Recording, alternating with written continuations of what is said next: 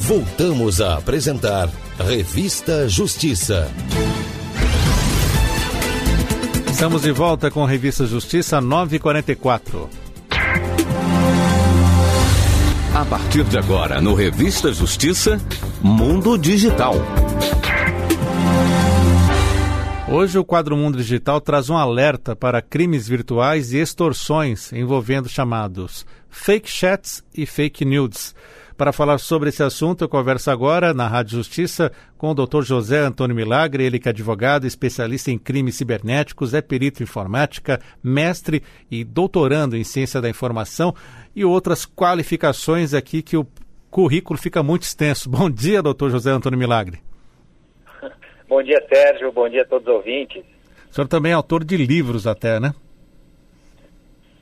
Sim, nós estamos agora publicando a segunda edição do Manual de Crimes Informáticos pela editora Saraiva e recentemente, inclusive, já vou encaminhar o nosso livro sobre as guerrilhas digitais em tempos eleitorais, né? também recentemente lançado aí e que onde eu faço um estudo sobre como funcionam né, os bots, os robôs e as milícias cibernéticas que hoje influenciam muito na, nas eleições. Muito bem, em breve o senhor volta aqui na Rádio Justiça para falar sobre esse livro. E este alerta que o senhor traz para o nosso ouvinte é muito sério. Fake chats e fake nudes? Exatamente, Sérgio. Nós tivemos um aumento de reportes em relação a esses tipos de abordagem. São duas abordagens que nascem aí de novas tecnologias e exemplos claros de como a tecnologia, como pessoas às vezes pensam a tecnologia para uma finalidade não muito nobre, né?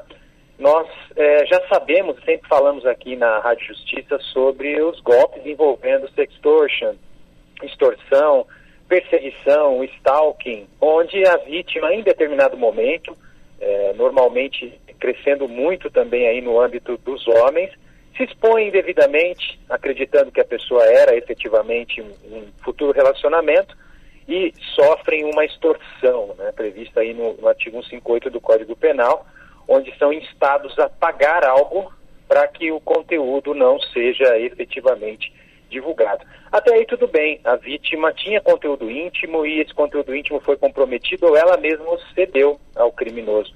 O grande problema agora é que os bandidos não veem mais limites para a não cessão de conteúdo íntimo. Se eu não tenho um conteúdo íntimo, eu crio esse conteúdo íntimo e a partir desta criação eu vou fazer a extorsão do mesmo modo. Os bandidos estão utilizando aplicativos que simulam conversas, como o fake chat, por exemplo, onde você pode simular uma, um, uma tratativa, uma troca de fotos, um assédio, e eles encaminham esses conteúdos para as vítimas que são escolhidas, tá? Normalmente são vítimas direcionadas, nós temos identificado perfis comuns dessas vítimas e informam que, caso elas não paguem determinada quantia, que essas conversas serão divulgadas. A vítima fica desconcertada, não, não, não produziu essa, esse conteúdo, não, é, não traiu, enfim, normalmente com pessoas casadas, ou não se expôs indevidamente, mas é, fica desconcertada e muitas vezes acaba pagando não bastasse, nós estamos vivendo uma onda, e isso é muito triste, é muito lamentável, dos chamados deep nudes ou fake nudes. Existem inclusive serviços, sites que estão no ar nesse momento, onde é, satisfazem a lasciva de algumas pessoas de encaminhar fotos de pessoas que ela conhece e que ela gostaria de imaginar essas pessoas em cenas de nudez ou sexuais. Inclusive, nós tivemos um problema com o aplicativo na Apple Store e no Google Play, que foi banido, foi descontinuado, porque ele utilizava inteligência artificial para despir as pessoas. Então, eu mando uma foto de uma pessoa que nunca é, se fotografou em nudez ou em situação sexual, e o aplicativo faz este serviço. Infelizmente, isso é uma conduta criminosa e é, os criminosos estão utilizando esse tipo de recurso para constranger vítimas. Então manda uma montagem e fala, olha, se não houver o pagamento de uma quantia, normalmente em uma carteira Bitcoin, para não ser rastreada, eu vou divulgar suas fotos em nudez ou em situações sexuais que, na verdade, nunca ocorreram. É isso que nós estamos tratando hoje aqui, Sérgio, algo muito grave e que demanda uma atenção especial aí das pessoas. E neste caso, então, doutor José Antônio Milagre, como as pessoas podem se defender, já que muitas pessoas acabam publicando as suas fotos nas redes sociais e isso acaba sendo até um depósito de fotos para as futuras vítimas? É, não há como a gente não se expor, né? Não tem como você hoje eliminar todas as fotografias é, que existem em relação à sua pessoa na rede, a menos que você é, é, saia, torne-se offline, ainda assim alguém pode ter entrado com seu conteúdo em alguma, de alguma forma, alguma mídia. Veja que é um golpe muito sujo, né, muito baixo, e que exige uma reparação é, justa a respeito. O que nós recomendamos sempre para as vítimas, e todos estão sujeitos a serem vítimas, é, primeiramente, preserva o seu equipamento, preserva o seu celular, preserva o seu comunicador. Então, se o bandido está dizendo que houve um chat no comunicador, que pode te incriminar, que pode produzir uma prova contra você, você preserva ele, porque esse conteúdo pode ser periciado e demonstrar que não saiu do seu equipamento. Então, isso é uma, uma recomendação caso você tenha necessidade de confrontar esse tipo de conteúdo. Uma segunda recomendação muito importante é não sucumbir às pressões dos criminosos. Então, os criminosos hoje estão utilizando é, métodos de, de pressão para que as pessoas paguem logo. Infelizmente, nós N casos em que as pessoas vão pagando e não param mais de pagar. Né? Ou seja, a situação continua, se, pro, se, se protrai durante o tempo e isso só gera é, constrangimentos. E a terceira recomendação é essa, né? imediatamente procure ajuda especializada, é, essa pessoa vai te abordar de alguma forma. Ou ela te abordou via WhatsApp, ou via Messenger, do Facebook, que são mais comuns, ou via Instagram. Se você coletar essa URL e o link, procurar ajuda especializada, uma delegacia especializada, vai se dar início a um processo de quebra de sigilo para apurar quem está por trás dessas é, difamações, dessa extorsão para que ele possa responder. Inclusive, em alguns casos, até com exclusão assistida de conteúdo, caso ele é, ameace divulgar esse conteúdo. É muito comum umas medidas é, inibitórias, onde nós buscamos aí é, evitar que esse tipo de conteúdo ofensivo seja divulgado. Lembrando, Sérgio, que em 2018 o Código Penal nosso que é da década de 40, teve uma alteração muito significativa e passou a punir a violação da intimidade sexual. Então, o ouvinte da Rádio Justiça pode consultar o artigo 216e, temos lá o crime de violação da intimidade sexual, porque nós não tínhamos crime à altura daquelas pessoas que produzem, armazenam, ou compartilham fotos e vídeos íntimos de que normalmente pessoas que confiaram nelas. Existia uma relação de confiança né, nesse trato. E mais, a lei foi sábia e estabeleceu o parágrafo primeiro que pune também aquele que, não tendo fotos e vídeos reais de uma vítima, realiza montagem fotográfica para simular a pessoa em uma cena de nudez ou é, uma cena sexual. Então, é pena de reclusão, pode haver uma pena de até cinco anos, e as pessoas precisam estar atentas a isso. Ao menor sinal de uma extorsão nesse sentido, já procurar ajuda especializada em direito digital, uma delegacia, caso na sua cidade tenha uma delegacia especializada, busque a delegacia especializada, eles estão preparados para lidar com essas situações, para que quanto mais rápido agir, menores os riscos aí de uma exposição indevida. Doutor José Antônio Milagre, para finalizarmos, vale aquele conselho sobre a prevenção, cuidado quando essas pessoas, quando o nosso ouvinte, por exemplo, faz o uso desses aplicativos de encontros, de namoro, de paquera, esta exposição a pessoas desconhecidas?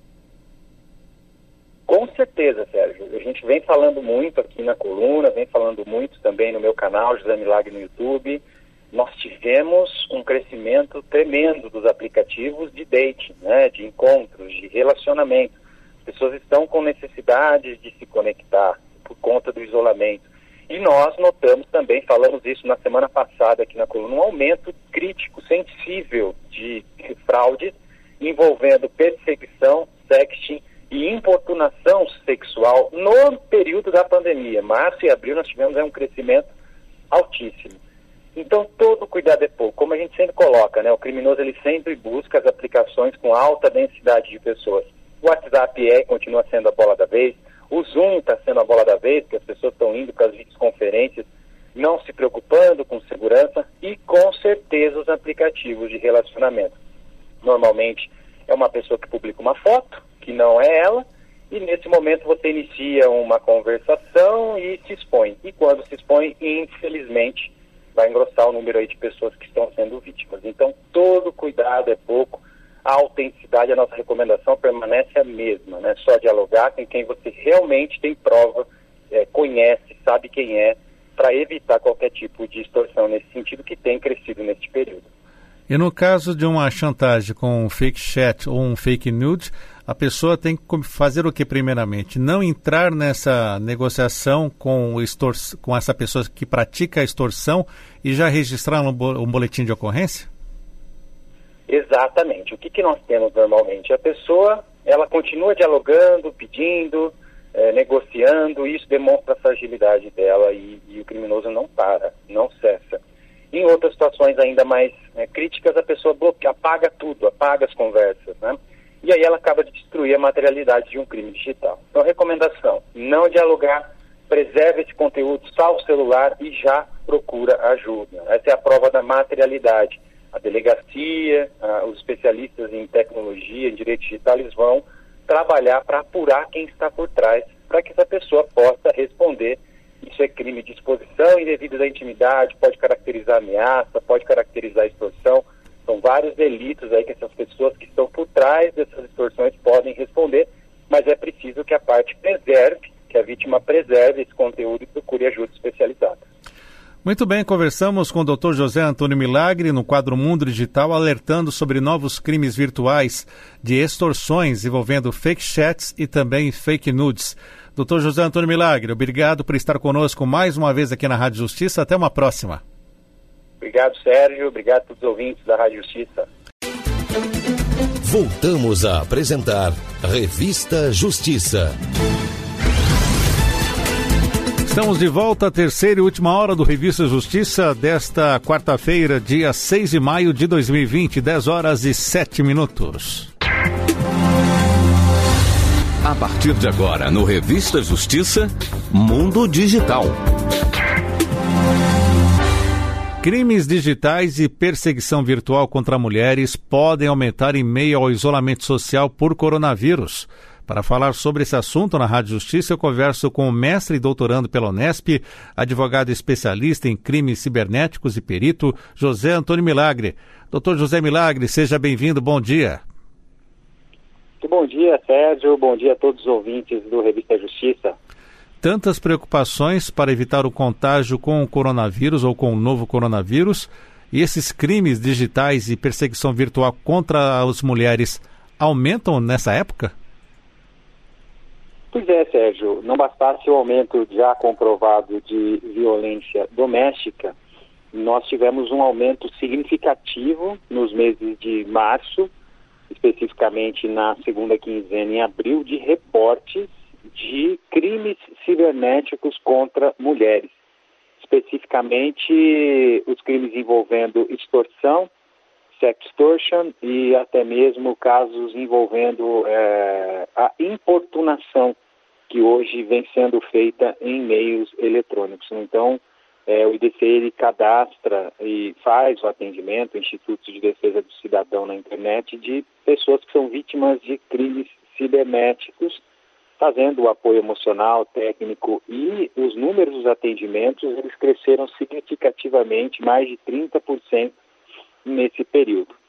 Embora é, não se possa traçar uma relação direta com a pandemia, isso precisaria de mais pesquisas, é fato que esse isolamento social, a quarentena, a necessidade de conexões e a própria digitalização forçada de alguns processos tem deixado pessoas mais expostas em relação à sua segurança digital. As pessoas foram lançadas na digitalização por conta da empresa, por conta do trabalho, ou buscando novas alternativas de empreender online e acabam muitas vezes não se preocupando, o que é natural, né, num momento pandêmico onde a necessidade básica é manter-se é, é, saudável as finanças, Sim. acaba não se preocupando com as questões envolvendo segurança digital e isso vem sendo, como já vimos alertando aqui na, no mundo digital, um prato cheio para criminosos. Se ora os golpes é, digitais envolvendo auxílio emergencial, Covid, ofertas de emprego, ofertas de máscara, de álcool gel já estavam em alta, fico alerta agora, tem crescido a extorsão sexual pelo envio de mensagens não solicitadas a mulheres que onde o criminoso diz ter acesso a conteúdos e exige dinheiro para pagamento de resgate. Infelizmente, aumentaram-se os crimes que vitimam mulheres pela internet. Vamos então ao ponto. Como as mulheres devem se proteger, devem ter precaução para não serem vítimas desses golpes? E até eu gostaria que o senhor explicasse um pouco mais esses tipos de golpes, como, como eles são aplicados. Perfeito. É, inclusive eu gravei no canal também um vídeo mais detalhado, né, José Milagre, para poder é, esclarecer uma dúvida que é recorrente das, das mulheres. Né?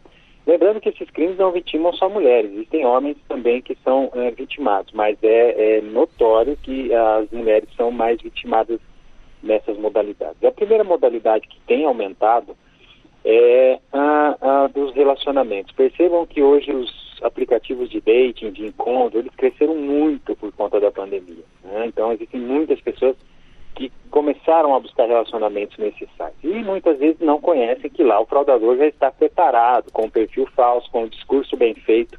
E normalmente existe um assédio, né? então as mulheres acabam é, acreditando que estão num relacionamento saudável, em determinado momento se expõem e aí ocorre a extorsão. De repente o discurso muda, já existe o pedido de dinheiro e após os apelos, caso não seja satisfeito, ele já começa a dar indícios de que vai publicar esse conteúdo. Isso é muito comum, quando a vítima tem esse, esse infelizmente cedeu esse conteúdo. Porém, nós identificamos uma outra tática que tem sido utilizada nessa pandemia, onde a vítima não se expôs. Ela não se expôs, ela tem certeza, ela não tem conteúdo, ela não publicou, só que ela recebe uma mensagem com a senha dela de algum e-mail, de algum ativo, e o criminoso diz que um malware, um código malicioso, acessou o computador dela e ele está de posse de vídeos e fotos íntimas e pede dinheiro para não divulgar.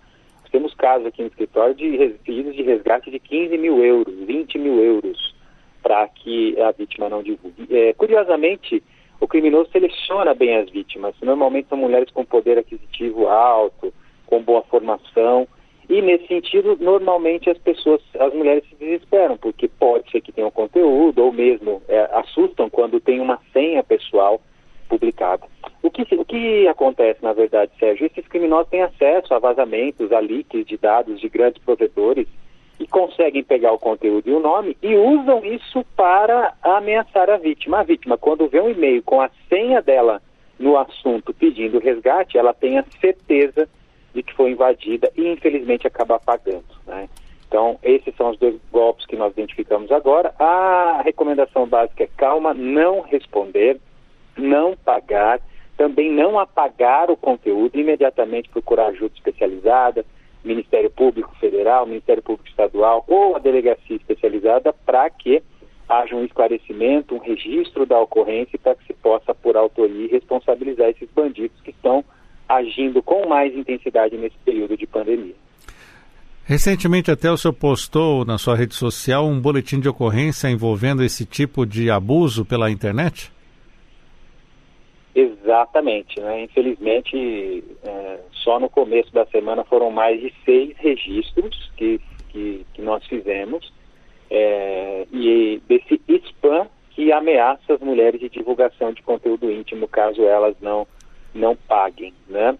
É importante destacar aí que grande parte dos estados já possui a delegacia eletrônica, então consulte no seu estado é, a questão envolvendo a delegacia eletrônica, onde você pode registrar sim o boletim de ocorrência eletronicamente, normalmente classificando como outros.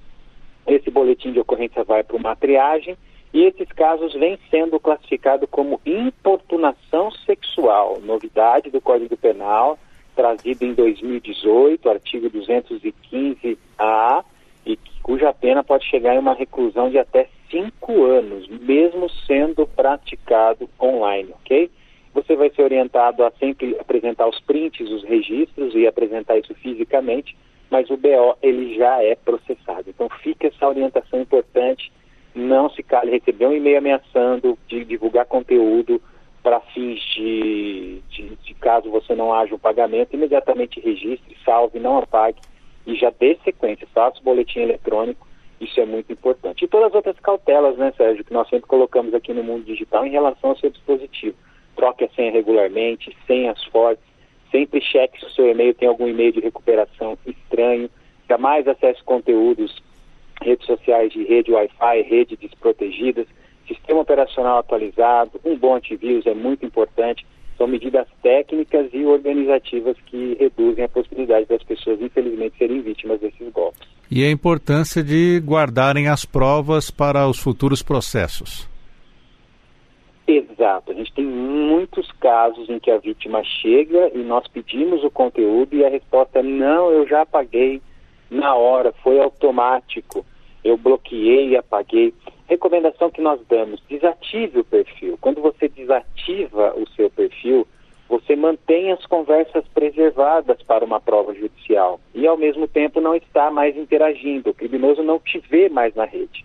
O que não se pode é apagar o conteúdo. Quando você apaga o chat, quando você apaga a abordagem, o e-mail, a extorsão, você quebrou a materialidade. Não é possível dar sequência mais nisso porque você não tem materialidade. Você vai chegar numa delegacia de polícia ou vai fazer uma queixa-crime e o prime primeiro dado que vai ser pedido para você é isso, cadê? Ah, não, já foi, não tenho mais, e aí infelizmente não dá. Eu sei que é muito difícil, mas desativar o perfil já é suficiente para evitar novas abordagens e ao mesmo tempo estar tá lá preservado com valor forense para caso você precise utilizar isso no processo judicial.